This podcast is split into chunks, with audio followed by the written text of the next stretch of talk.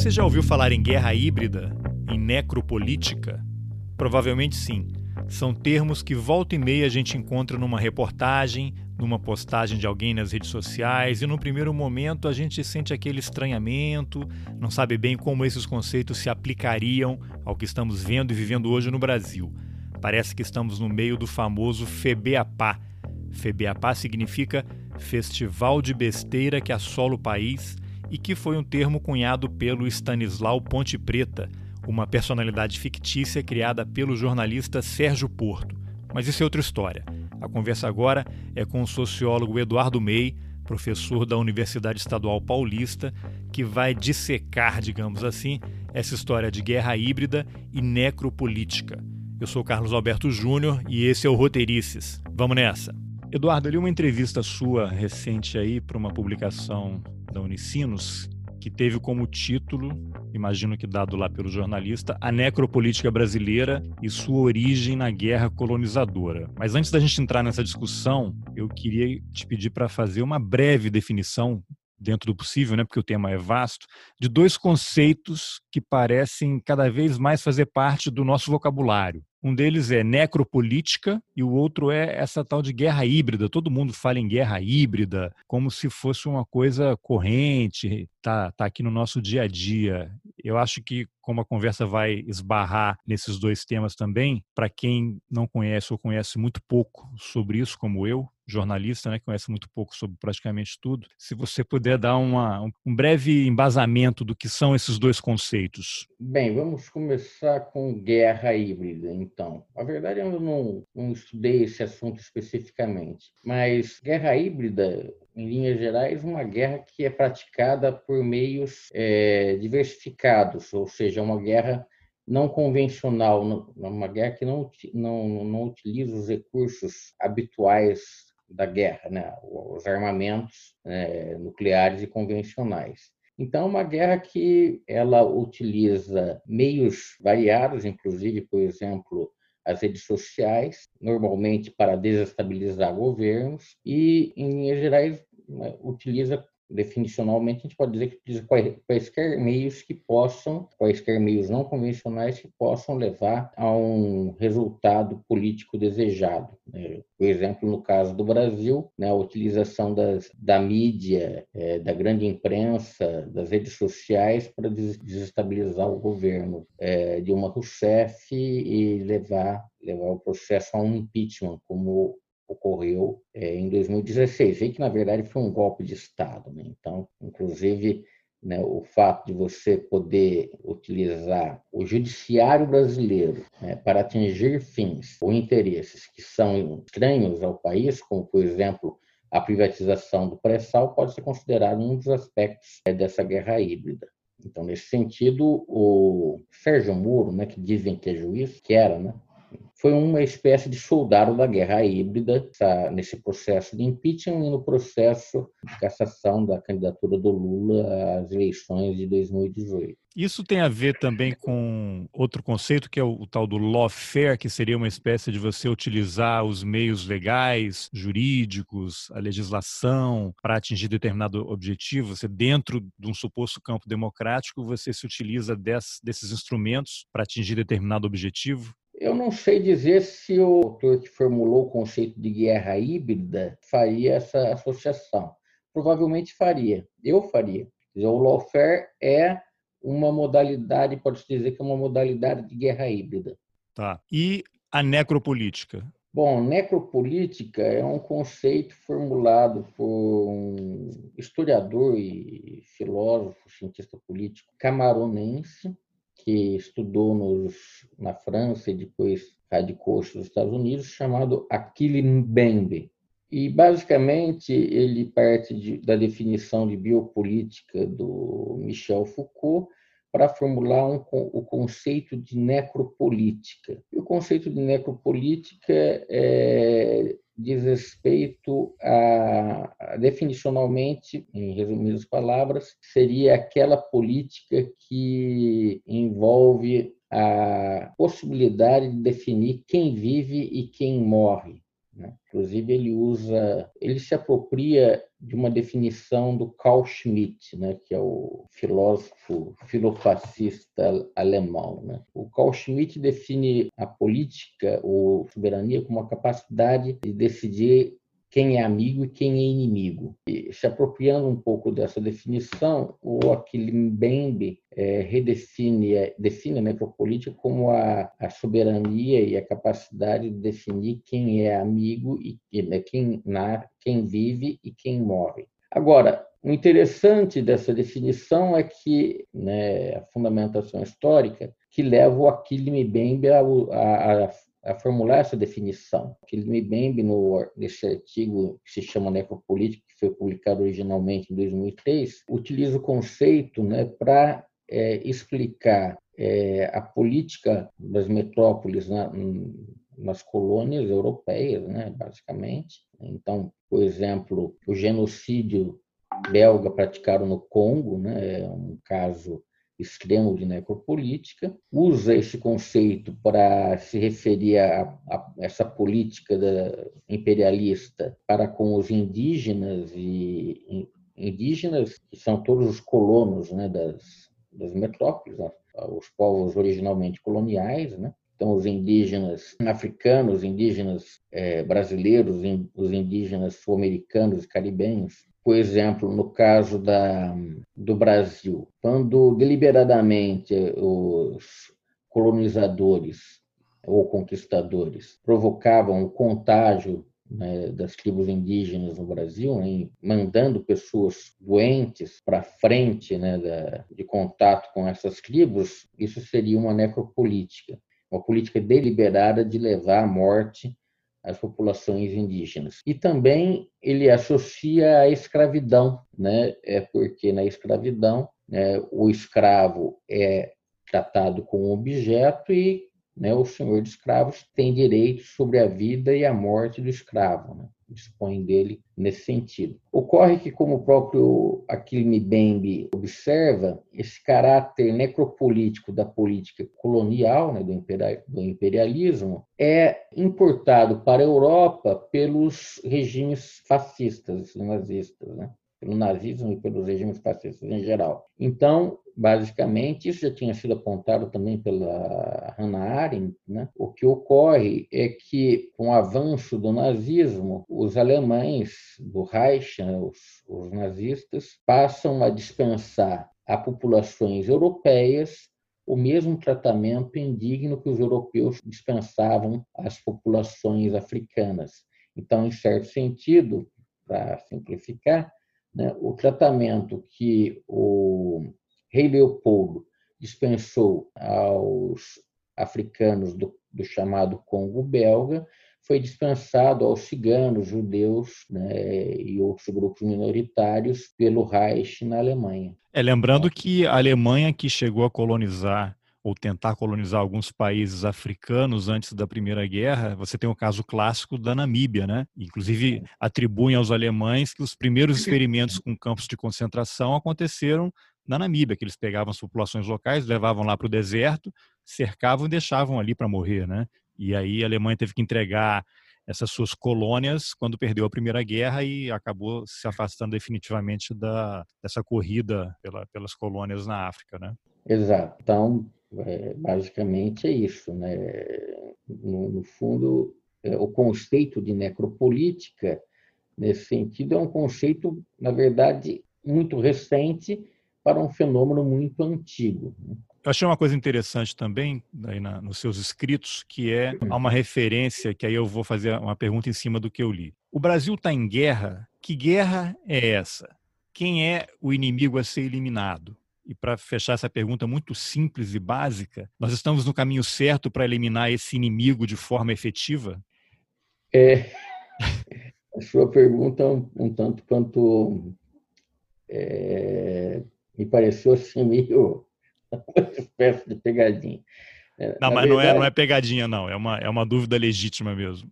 O que acontece é o seguinte: por um lado, existe todo um, um um discurso, uma prática belicosa é, do bolsonarismo, né, inclusive com tentativas de é, facilitar o armamento da população para empreender um, um, tipo de do que seria uma guerra. Mas é, se a gente for ver a definição de guerra, né, a definição de guerra envolve necessariamente um enfrentamento de é, grupos politicamente organizados. Então, a violência né, praticada contra um, um, grupo que não é organizado militarmente não é uma guerra. Né? É.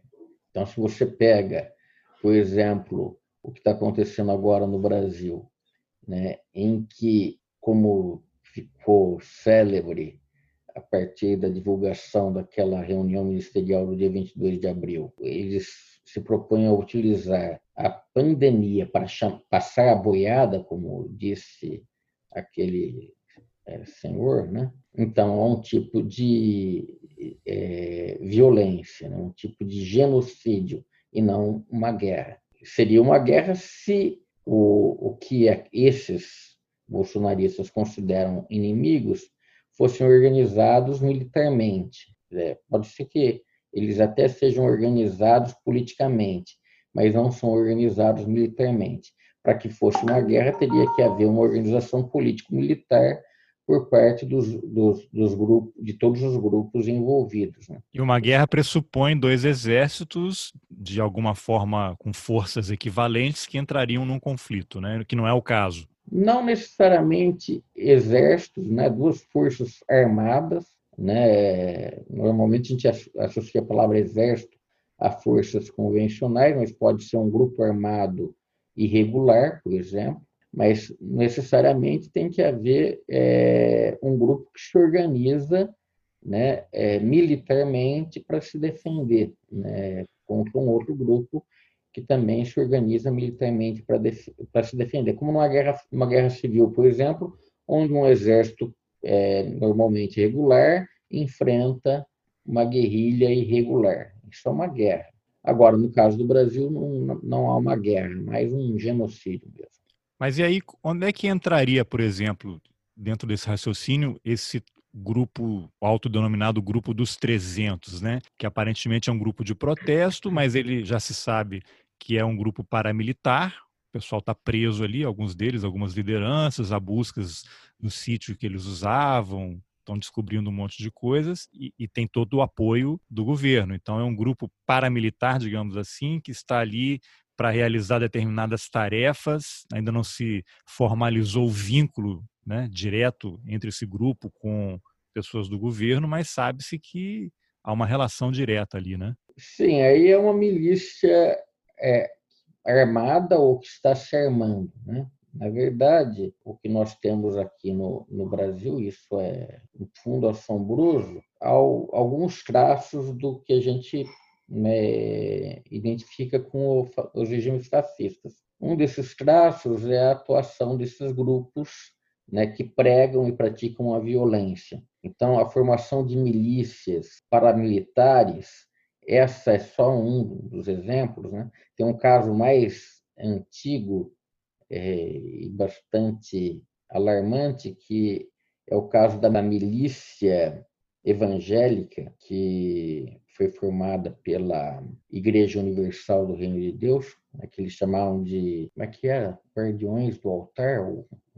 Acho que é uma coisa assim, é. É, não lembro o nome agora, mas tem essa é um tipo de uma organização paramilitar evangélica.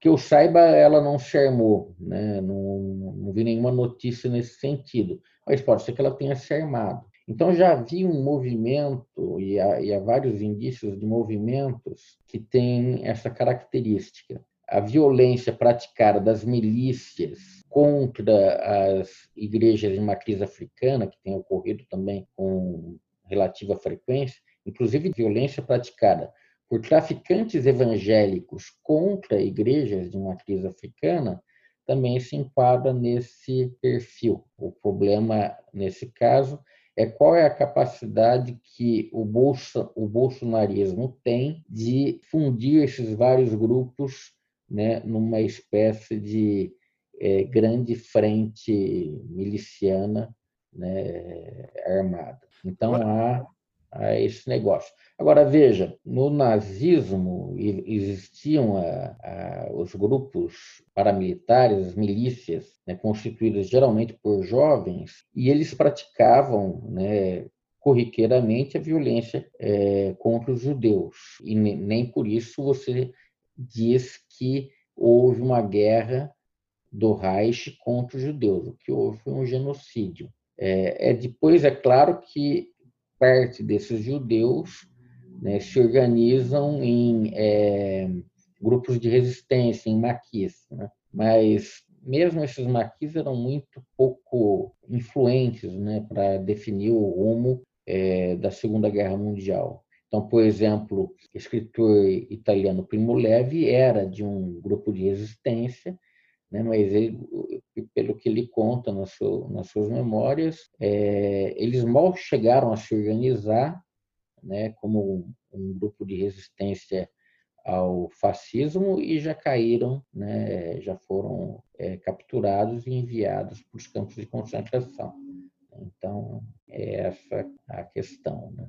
Ao nomear generais para o Ministério da Saúde e eleger o Covid-19 como o grande inimigo, digamos assim, o Bolsonaro parece criar um, um, teatro de guerra, né? E a pandemia seria o cenário ideal para um determinado caos intencionado pelo governo, de forma a justificar diversos atos autoritários, para dizer o, o mínimo, né? E a história também nos ensina que grandes crises econômicas e sociais, como essa que a gente está vivendo agora, são terrenos férteis para o surgimento de líderes messiânicos, né, autoritários, fascistas. E esse termo fascismo também, que parece estar incorporado já ao nosso vocabulário, é a ofensa da vez, né? Você quer ofender alguém, você chama de fascista. E há um debate se a gente está usando indevidamente ou não o termo, você poderia pontuar os principais, as principais características do, do fascismo e, e, avaliar como é que o, o, o, Bolsonaro se encaixaria nesse conceito e, e qual o processo que está em marcha dentro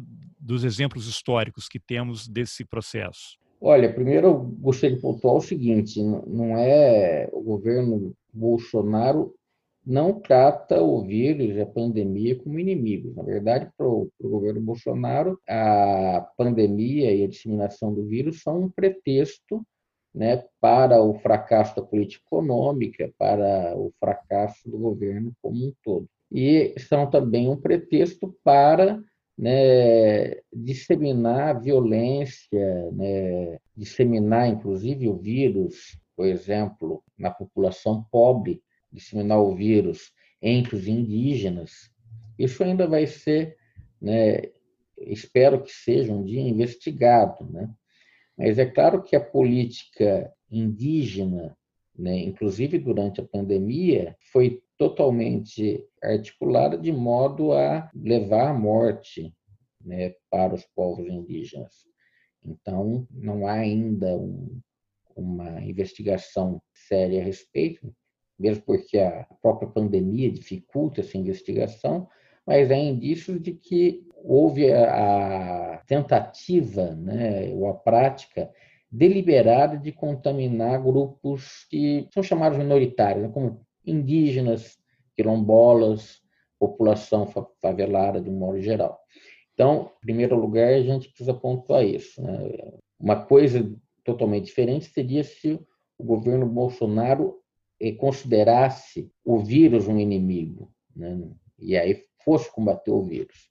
Mas é claro que não é esse o caso. A questão dos índios que você mencionou, eu até acrescentaria, né? Seria uma oportunidade de ouro, digamos assim, para o governo promover esse genocídio indígena, porque hoje as terras indígenas são protegidas. Onde tem um índio, você tem uma certa proteção. Se não tem índio, a terra é de ninguém. Então, como é que você tira o índio de lá? Você mata o índio, né? Sim, é como acontecia no período colonial, né? Você pegava e, e, e mandava objetos ou pessoas contaminadas para as tribos indígenas. Surpreendente que isso aconteça em pleno século XXI. Mas há outras questões, por exemplo, o, a existência desses testes rápidos que não são é, disponibilizados, né? cuja matéria foi divulgada ontem, né?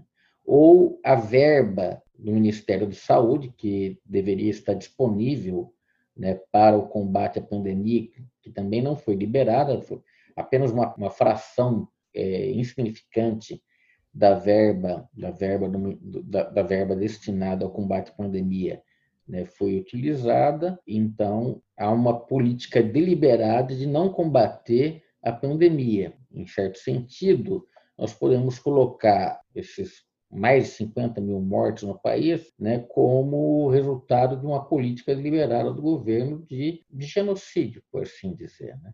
Note-se que a maior parte das vítimas é, da pandemia, e isso ainda vai ser detalhado pelas pesquisas, mas já, já pesquisas mostrando isso, a maior parte dessas vítimas é de gente pobre e negra. Então, por exemplo, foi feita uma pesquisa recentemente por cruzando os dados do, das vítimas fatais do coronavírus com os CEPs né, os códigos de endereçamento postal da, dessas vítimas e identificou-se que a maior parte das vítimas é de bairros pobres. E nesses bairros pobres, a maior parte da população é negra. A desinformação quanto a, a, ao perfil da vítima, se ela é pobre, se ela é rica, se ela é branca, se ela é negra, também é um indício de que é uma prática deliberada de ocultar a informação né, para que não fique caracterizado como um genocídio. Mas né, se a gente analisar friamente os dados que nós temos, trata-se de, um, de um genocídio do povo majoritariamente negro e pobre. E como é que esses traços autoritários aí do Bolsonaro se encaixariam nesse conceito de fascismo? Bem, há várias características né, do bolsonarismo que se encaixam no que a gente entende por fascismo. Primeiramente, cabe registrar que é, é, é claro que quando a gente fala em, em fascismo, né, a gente está utilizando um conceito né, para um, regimes que, que se formaram num contexto totalmente diverso do nosso. Primeiramente, eu acho que cabe registrar que o fascismo é um tipo de regime político de crise do capital. A crise do capital pós-guerra, no pós-primeira guerra, na Europa, levou ao avanço dos regimes fascistas e a crise de 29 permitiu a ascensão de Hitler eh, na Alemanha.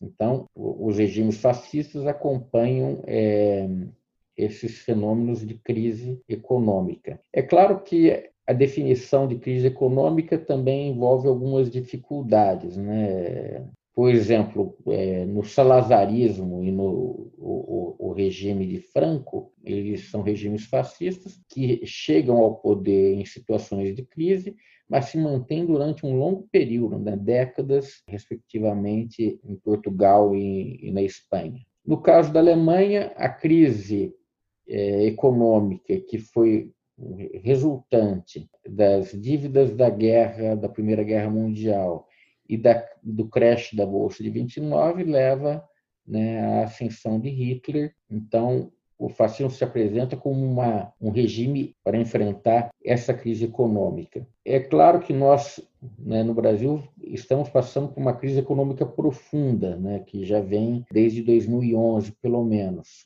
Mas, tirando essa relação direta é, entre a crise econômica de, pela qual passou a Alemanha na década de 30 e a que o Brasil enfrenta hoje, já não há, há pouca coisa semelhante aí no, no contexto. Enquanto na Alemanha é, o Hitler assume o, o governo né, e adota políticas que a gente poderia chamar, em linhas gerais, de estatizantes, anticíclicas, né, promove a, a indústria nacional, etc. No caso do Brasil, toda a política econômica, inclusive durante o governo Bolsonaro, é anti-Estado. Né? Então, há uma diferença brutal entre o nazismo alemão e a política econômica do bolsonarismo. O nazismo, resumidamente, foi um, um regime em que o, o, o Estado atuou fortemente na economia. E na política econômica do Paulo Guedes, o Estado é, simplesmente quer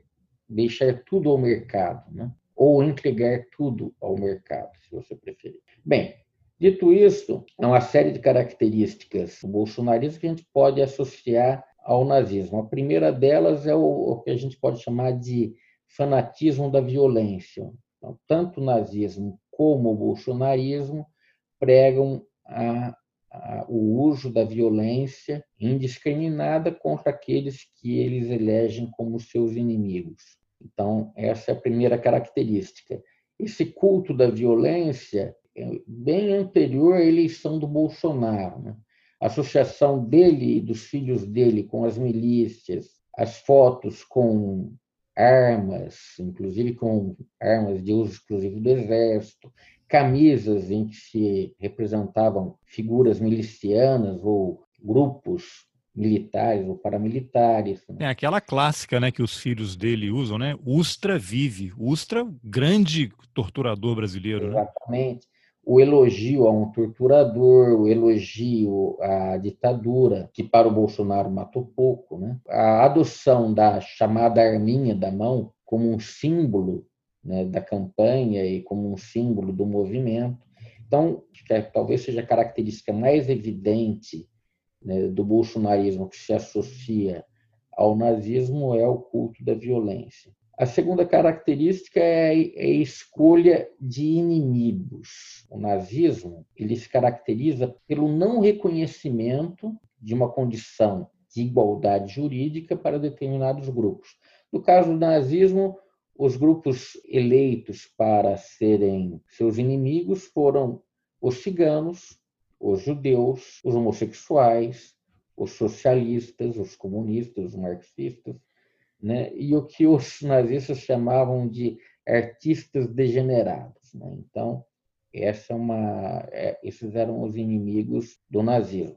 E tem os inimigos do Bolsonaro. Né? Os inimigos do Bolsonaro são as mulheres, né, em geral, particularmente as mulheres feministas, porque se a mulher é machista, né, se a mulher se enquadra né, no espectro, no, é, no, no, no espectro, no padrão tradicional da mulher, né, de uma sociedade machista, não há problema. Mas se a mulher é, uma é feminista, então ela é uma inimiga. As populações indígenas, as populações negras, os negros, na medida em que, em, em que afirmam a sua negritude. Então, não é, aliás, casual que né, as duas personagens negras mais associadas ao Bolsonaro sejam deputado, que é uma espécie de acompanhante do Bolsonaro em tudo quanto evento, mas que não se afirma como negro, é, não afirma sua negritude, não afirma as causas negras né, da população brasileira,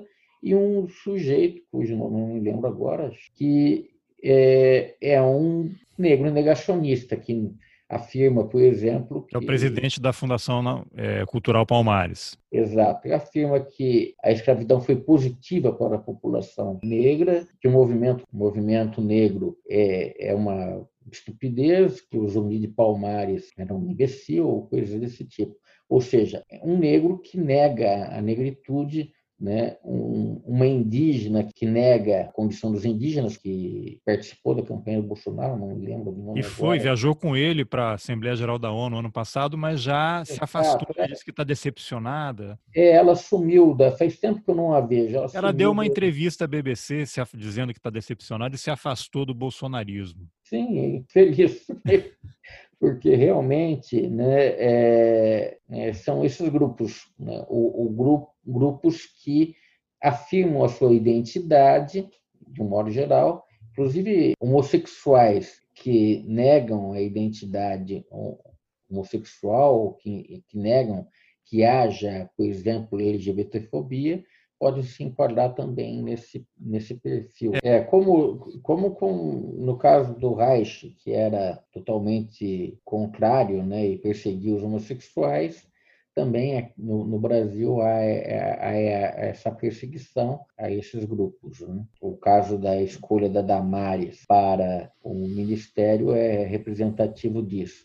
Também, durante toda a política, a campanha eleitoral todas as fake news associadas a uma suposta política gaysista, marxista gaysista né, das esquerdas, que é uma, é uma bizarrice sem, sem tamanhos, né? né tudo isso está aí associado a essa tentativa contínua de identificar determinados grupos como inimigos e combatê-los. Uma característica, além, além disso, muito forte, que além do culto à violência, né, é a formação ou a tentativa de formação de grupos paramilitares. É, temos já, como eu disse, o caso dos guardiões do, do, do templo, do altar lá da Igreja Universal.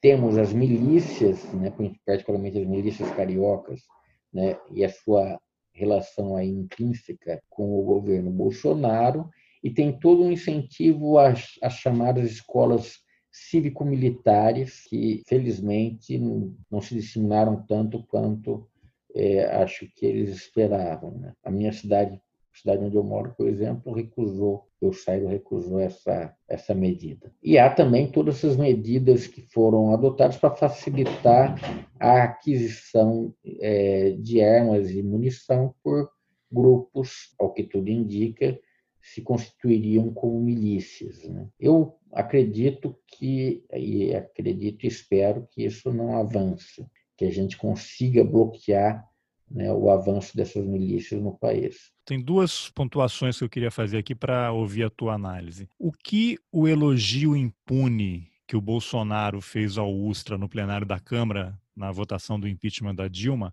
fala sobre a sociedade brasileira? E aí eu acrescentaria que foi eleito, né? Isso também já fala muita coisa.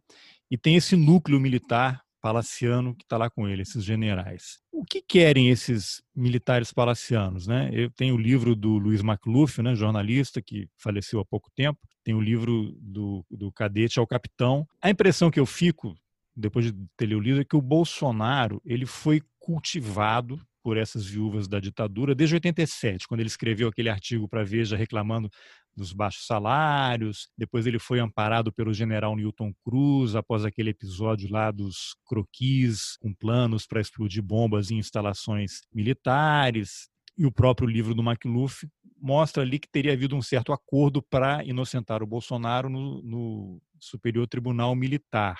A impressão que eu tenho é que o Bolsonaro ele foi nutrido ao longo de todos esses anos. Quando ele faz aquele artigo para Veja, lógico, a hierarquia a disciplina nas Forças Armadas são tudo, né? O cara tem que obedecer. Então é lógico que ele tinha que ser punido, não havia outra coisa a fazer. Mas, ao mesmo tempo, oficiosamente, ele recebeu o apoio de muita gente, inclusive coronéis, generais das várias patentes, que identificaram nele uma figura interessante que poderia vir a ser útil. Então, eu pergunto, essas viúvas da ditadura, quando você pega General Heleno e outras figuras que gravitam em torno do Bolsonaro, não poderiam ter identificado naquela figura uma espécie de cavalo de Troia para voltarem ao poder?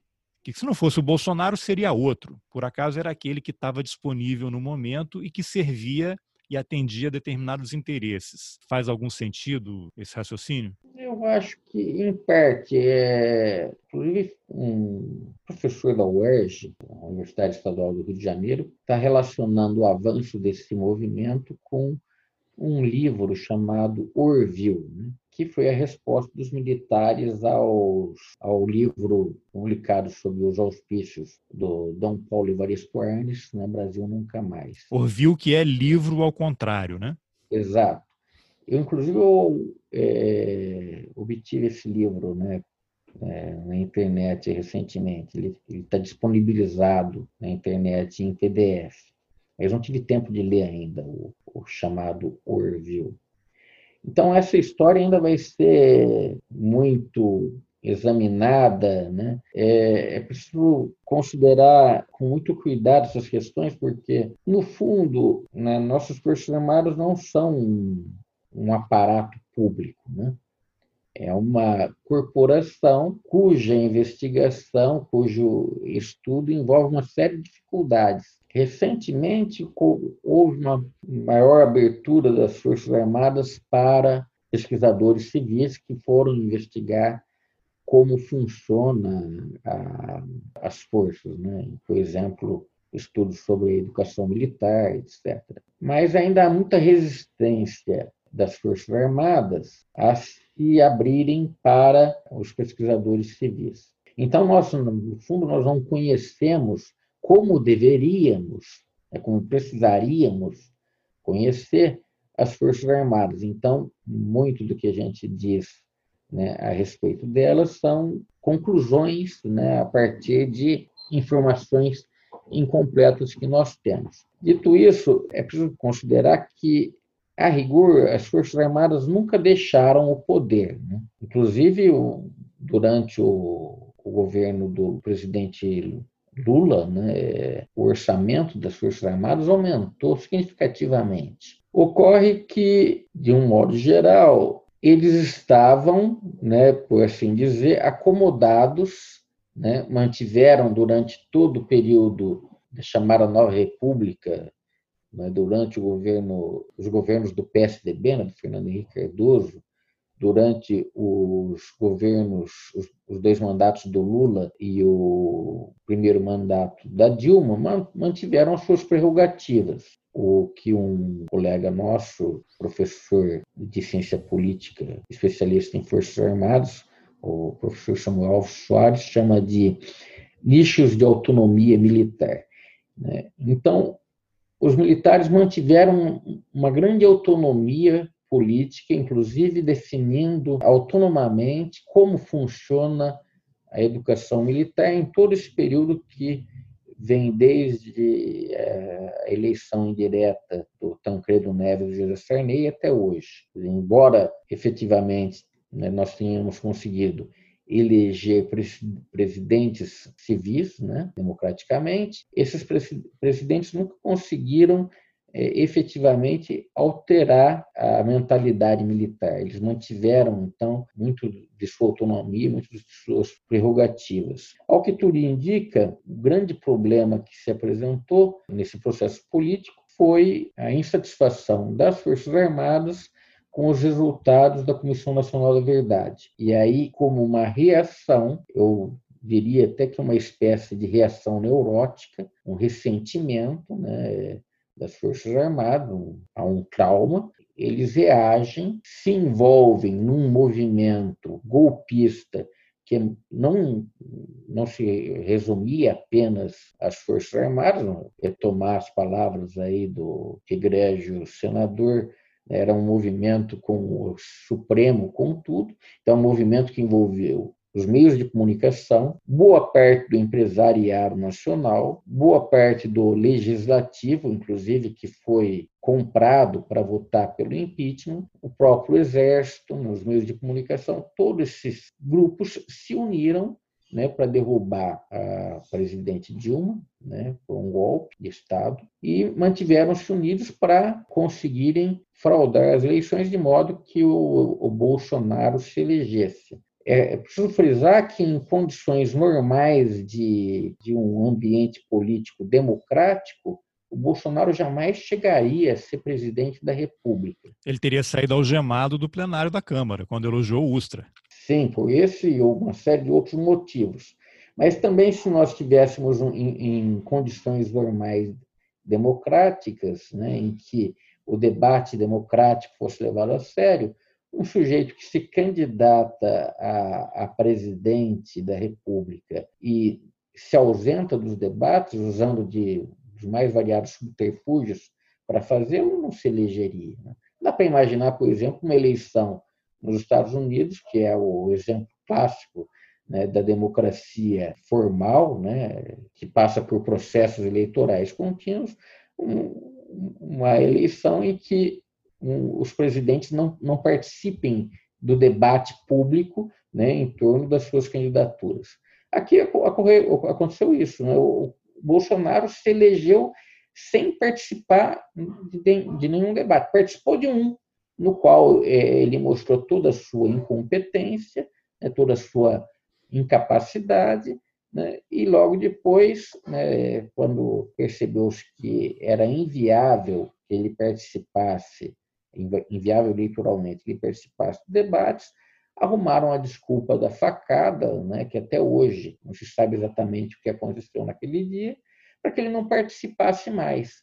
Né? Deve se lembrar que os médicos disseram que ele poderia participar de debates. Tanto que ele, pouco depois que ele saiu do hospital, por conta da alegada facada, ele participou de várias entrevistas, etc. É, inclusive, em dias de debate, ele não ia ao debate, mas dava entrevista exclusiva para alguns canais. Exato. Então, é um sujeito que deliberadamente fugiu ao debate e só pôde fazê-lo porque a gente vive uma situação realmente excepcional. Né? Em que se criou um clima, um clima político anti-esquerda, anti-PT, para eleger né, esse sujeito, né, e, francamente, ele se elegeu porque a chamada direita, a grande, a grande burguesia, né, o grande capital, não conseguiu arrumar nenhum candidato viável. Os candidatos ideais para a direita e para o grande capital não tinham né, chance eleitoral. Bolsonaro né, foi a oportunidade que se apresentou para eles. Não é à toa que muitos, né, que inclusive o apoiaram, né, já estão né, abandonando o barco. Né. É, tem um, um, exemplo aqui que eu queria mencionar para a gente caminhando para o final também. O general Mourão, vice-presidente, já declarou, não me lembro se foi numa entrevista para o Estadão ou para a Folha, que os militares ajudaram, então, coronel Brilhante Ustra, a produzir aquele livro dele, Verdade Sufocada, em que ele dá a versão do que teria acontecido nos doicodes do Brasil durante a ditadura. E o general Mourão diz, foi perguntar, ajudou como? Ah, a gente passou documentos, registros, confirmava uma informação ou outra, dados. Aí eu me pergunto, mas que documentos são esses? Se o Exército, as Forças Armadas se negam a entregar qualquer documento, dizem que os documentos não existem nunca existiram ou foram destruídos, mas também não mostram os protocolos que confirmam a destruição, porque existe um regramento, né? Para você destruir documento público existe exige um processo, né? Então, como é que fica essa situação? E aí Mourão também está na barriga desse cavalo de Troia aí, junto com com o Bolsonaro e por que essa vontade perene dos militares em participar, se meter na vida política brasileira, de se apresentar à sociedade como poder moderador a ponto do Supremo ter que decidir isso? Por que essa necessidade, esse desejo enorme de se meterem na vida pública brasileira, pública no sentido político, né? Olha, há várias teorias a, a, respeito disso. Né? Eu não sou um especialista nesse assunto, então não, não poderia sintetizá-las agora. Né? Eu vou é, passar ao largo dessas teorias e colocar a minha interpretação. Né? Os militares no Brasil, é, desde pelo menos a Guerra do Paraguai, eles se sentem vocacionados para, por assim dizer, desenvolver um projeto de país. Então, eles se apresentam como, uma, como figuras que teriam um papel importante para a construção da nação. Isso ficou, é, é claro, mais evidente aí no, durante a ditadura militar, né, quando eles tentam é, efetivamente implementar um projeto de país. Então, eu acho que, de um, de um modo geral, né, por uma cultura que se desenvolve dentro da caserna, né, eles sentem essa vocação. Alguns autores dizem que esses profissionais sentem assim vocacionados porque eles não são profissionais. Né? Se o, as Forças Armadas fossem estritamente profissionais, elas cuidariam exclusivamente dos assuntos de defesa, dos assuntos militares relacionados à defesa do país. Por outro lado, ocorre que no, o, o, Brasil não enfrenta um, uma guerra convencional é, de grandes proporções desde a Guerra do Paraguai. Né? A participação do Brasil na Segunda Guerra Mundial, por meio da Força Expedicionária Brasileira, foi muito limitada. Não, não houve um esforço de guerra significativo no Brasil, no caso da, da Segunda Guerra Mundial. Houve é, uma série de, de, acordos que propiciaram a utilização é, do território brasileiro como bases, né, aeronavais no Nordeste, por exemplo, em Natal e, e, Pernambuco, mas um esforço de guerra nacional propriamente dito não existe desde a Guerra do Paraguai, um empenho do país em, em fazer uma guerra.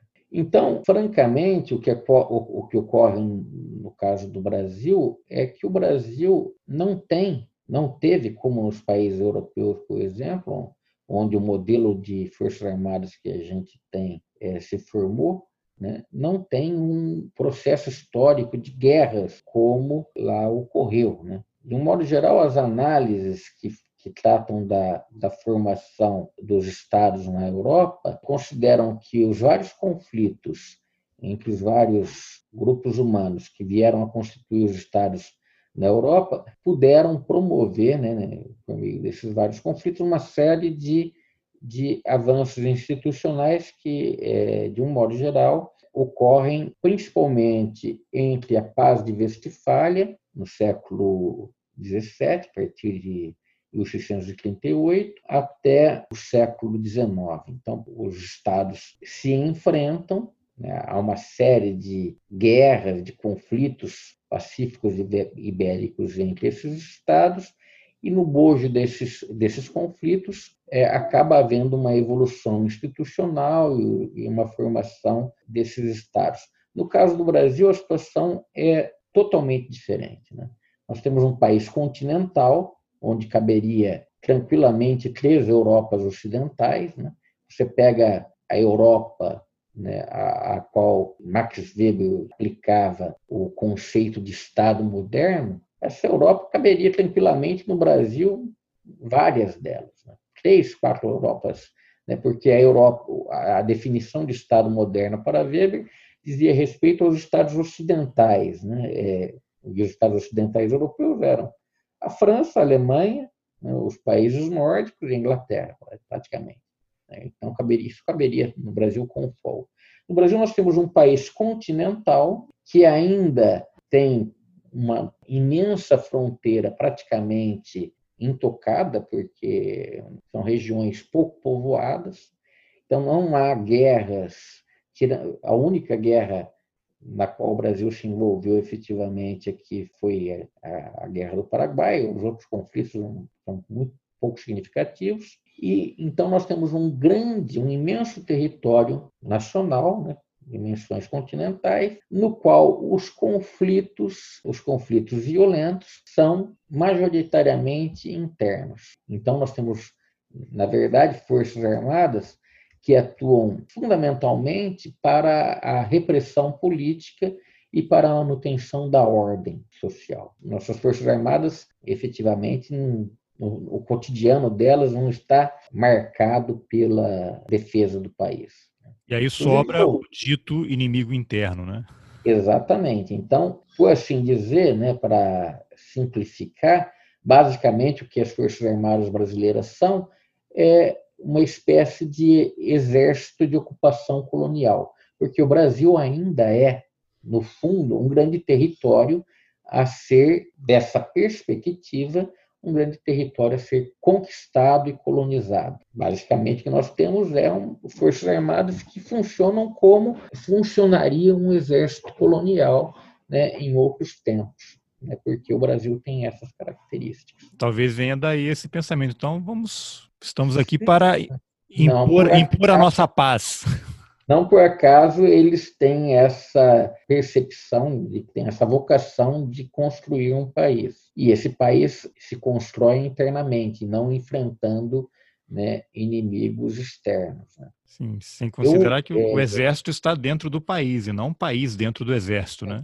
Não por acaso também o exército seja a, das, das três forças armadas seja a força mais é, relevante politicamente e com maior peso institucional, tem um maior contingente, muito maior do que a Marinha e a Aeronáutica, porque fundamentalmente é um exército de ocupação. Né? Se a gente pega as definições que nós, no fundo, importamos da ciência política europeia né, e tentamos aplicar ao contexto brasileiro, a gente tem que fazer uma série de adaptações, porque a nossa realidade é muito diversa da realidade europeia. Então, aplicar aqueles conceitos formulados num contexto totalmente diverso a essa realidade nos obriga a tratar esses conceitos com muito cuidado. Né? Então, por exemplo, se você pega a definição de Estado de Max Weber, né, segundo a qual o Estado é a instituição que reivindica com eles, num determinado território, o monopólio da violência legítima, desde logo a gente se depara com uma, um pequeno problema. Território, né, o território demarcado pelas fronteiras, no contexto da, do que o Weber chamava Europa Ocidental, é, esses territórios foram desenhados num processo bélico, conflitos militares, que duraram séculos. Né? Aqui no caso do Brasil, você tem o quê? Você tem alguns tratados internacionais celebrados entre países metropolitanos, né, particularmente Portugal, Espanha, Inglaterra, que definem o que é o território, né, o que está dentro vira o Brasil, né, dentro daquelas fronteiras, e aí nós temos uma situação meio peculiar. Né? Nós somos um país que tem dentro do seu território povos intocados, povos que não tiveram contato ainda, provavelmente porque conseguiram né, fugir de nós até hoje, né, com o homem branco. E que, é, nesse contexto que nós estamos vivendo, espero que continuem intocados, porque é, o contato com o homem branco hoje provavelmente seria péssimo para esses povos. Então, nós, no fundo, nós somos uma espécie de continente, né? um, é, infelizmente, atualmente, a gente pode dizer que o Brasil é uma espécie de cercado, né? um cercadinho para é, a predação e exploração. Né? Vale uma comparação, você mencionou cercadinho, que me remete ao cercadinho do Bolsonaro em frente ao Palácio da Alvorada, é. cerca os jornalistas, que representam uma certa categoria, e passa a ofender e falar aqueles impropérios todos, né? Exatamente. Então, eu diria, suma, que os militares, por um lado, eles reagem né, comissão, aos resultados da Comissão Nacional da Verdade, para defender-se como corporação das acusações, obviamente totalmente fundadas, do envolvimento da, das três corporações com a ditadura e a tortura. Por outro lado, apresenta-se uma oportunidade nessa crise institucional que nós vivemos, porque é claro que ela não, não é só a participação dos militares né, no governo Bolsonaro, que é um indício dessa crise, né? na verdade, o próprio golpe de Estado né, já é um, uma manifestação de uma crise institucional, né, a maneira totalmente elástica com a qual os ministros do Supremo interpretam a Constituição é um indício dessa crise. Então, é uma crise institucional né, é, na qual nós temos dificuldade, inclusive, de entender como é que o processo político é, vai se dar, porque se, se, tudo ocorresse dentro da normalidade, nós poderíamos esperar né, uma, uma série de acontecimentos né, previstos pelas normas legais, pelas instituições, mas nós vivemos uma situação totalmente instável.